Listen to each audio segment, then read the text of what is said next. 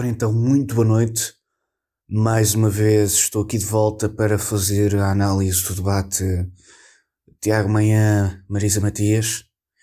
E este foi um debate que foi muito calmo. Foi um debate calmo, apesar das diferenças ideológicas que são totalmente contraditórias.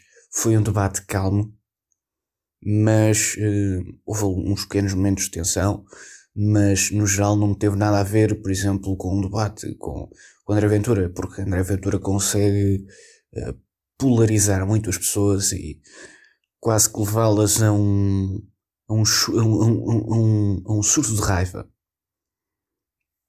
O debate foi totalmente dominado por, pelo tema da saúde e eu sinceramente não vejo qual um, o interesse uh, disso para as presidenciais, porque se numa primeira fase foram abordados temas que podem até ser relacionados com o presidente, como é o caso da, da aprovação do estado de emergência, como é o caso eh, da, do, do modelo que vai ser utilizado no estado de emergência, como é o caso de perceber também o que é que o presidente faz num, num, num momento destes e qual é que vai ser quais é que vão ser as diferenças de posição entre os dois candidatos, caso algum deles chegue a presidente. Eh, a segunda parte, depois, foi totalmente diferente. Porquê? Porque foi a discussão do modelo que a saúde deve seguir em Portugal. E isso cabe, eh, no caso do Bloco de Esquerda, à, à, à Catarina Martins e no caso da Iniciativa Liberal, ao João Coutinho Figueiredo, que são os líderes do partido que concorrem às legislativas, porque isto é matéria legislativa, não é matéria executiva. Ou seja, aqui um ponto negativo uh, por parte da moderadora e do debate. Uh, no entanto, eu, eu devo dizer que mais uma vez Tiago Manhã esteve muito bem. E eu sinceramente acho que o voto de protesto à direita não é em André Ventura. O voto de protesto à direita é em Tiago Manhã, porque Tiago Manhã é que é de direita. Defende os valores da direita, os valores da liberdade, os valores da, da igualdade jurídica, os valores uh, de, de que todos podem ter algo e que não precisam de estar presos ao Estado. Isso não é aquilo que André Ventura defende. E não é aquilo que Passos Coelho defende, não é aquilo que ninguém da direita defende. Desenganem-se as pessoas que pensam que quem é de direita neste, nestas eleições é André Ventura, porque André Ventura não é de direita. André Ventura é tudo menos a direita democrática que nós temos vindo a ver com todas as suas caras, desde Zé Carneiro até, uh, até Passos Coelho, passando por Cavaco Silva, passando pelos liberais, passando pelo CDS de Paulo Portas, pelo CDS de Manuel Monteiro. Não, essas pessoas sim são de direita. André Ventura não é de direita. Depois, uh, o, o, debate lá seguiu o seu rumo.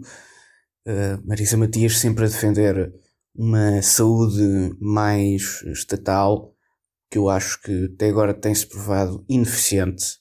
E, e Maia sempre a defender uma saúde mais, mais liberal, em que todas as pessoas têm direito à saúde, à mesma, mas em que o Estado não tem de servir só como prestador de, eh, de serviços, pode também servir como financiador uh, dos serviços, diretamente às pessoas, no caso. O, o debate, entretanto, uh, seguiu para, seguiu para um outro tema. Só que eu acho que relacionado com as questões laborais. Só que eu acho que aqui é, é importante notar que Marisa Matias uh, se tornou uma pessoa direita. Porquê? Porque Marisa Matias uh, disse que não queria os, os trabalhadores todos do Estado, porque isso seria totalitário. Ou seja, nós temos aqui uma Marisa Matias de direita, se calhar afinal a questão da social-democracia não é assim tão, tão longe da realidade. Se calhar a Marisa Matias é que está no partido errado. Ela que seja muito bem-vinda ao PSD, precisamos de pessoas que defendam os valores da liberdade e contra o controle estatal. Mais uma vez destacar que Tiago Manhã esteve muito bem também nesta parte. E, e pronto, Marisa Matias, uh, apesar de eu ter dito isto logo a seguir, uh, voltou a cair naquelas coisas do bloco de esquerda. Porque falou da Troika. A Marisa Matias falou da Troika. Um programa com 10 anos, como é o da Troika, e, e a Marisa Matias volta a insistir nele e a dizer que é culpa do Passos. Eu não sei se a Marisa Matias sabe. Aliás, eu acho que há muitas pessoas em Portugal que não sabem, mesmo pessoas licenciadas, pessoas com conhecimentos que não sabem ou que não querem saber que quem assinou o plano da Troika não foi Passos Coelho. E aquilo não são medidas liberais. Foi José Sócrates que assinou aquilo. Foi José Sócrates. José Sócrates era primeiro-ministro e chamou a Troika. Não foi Passos Coelho. Como é que Passos Coelho podia ter chamado após junho, já no final do mês de junho, quando, quando tomou passo, quando, quando tomou posse, porque Passos Coelho só tomou posse no final do mês de junho, como é que ele poderia ter chamado nessa altura um programa que chegou a Portugal em abril? É, é, era milagre, era um feito tremendo. Ia chamá-lo como líder da oposição? Ia passar à frente do governo? Isso não faz sentido. O governo reconhecido pela Europa era o governo socialista. Se era o governo socialista, quem chamou foi o governo socialista. Foi o governo socialista José Sócrates que chamou a Troika, que negociou o plano da Troika e que o deixou executar para, que o deixou para executar a, a Passos Coelho. E Passos Coelho, como é óbvio, teve de executar um programa que não era o ideal, mas que era aquele que tinha de ser feito. Porque senão o país eh, continuaria a arrastar-se uh, por, lamaçal em que estava, um lamaçal de, de pobreza generalizada, sem dinheiro no Estado, sem dinheiro em empresas, sem, sem capital nenhum.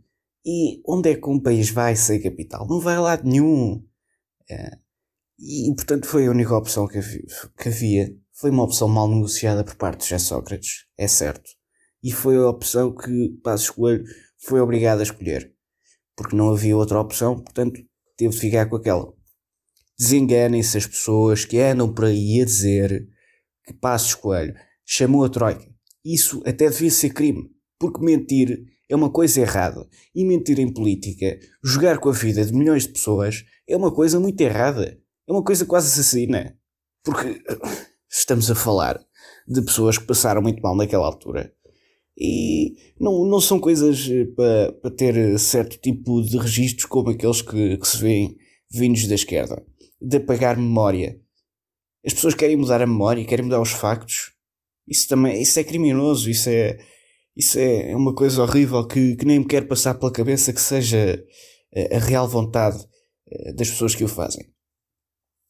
Maia, mais uma vez, esteve muito bem quando ironizou e disse: Ah, é sempre a culpa do Passos. Isto vem sempre a questão que a culpa é do Passos. Esteve muito bem aí porque efetivamente a esquerda continua uh, a lembrar-se do governo do Passos. Aquilo deve ter sido uma coisa muito traumatizante. Eles devem ter perdido o poder de uma maneira que continuam traumatizados com aquilo. Os socialistas devem viver amedrontados com a ideia de Passos Coelho voltar. Porque se Passos Coelho volta, a verdade é que os socialistas borram-se todos. Borram-se todos porque a teia socialista que existe é completamente desmontada. E se a teia socialista for desmontada, Portugal abre o caminho para ser um país desenvolvido e que não precisa mais de socialismos. E depois onde é que os primos do António Costa vão arranjar trabalho? Não é? Não vão arranjar trabalho, é uma chatice. Não vão poder continuar.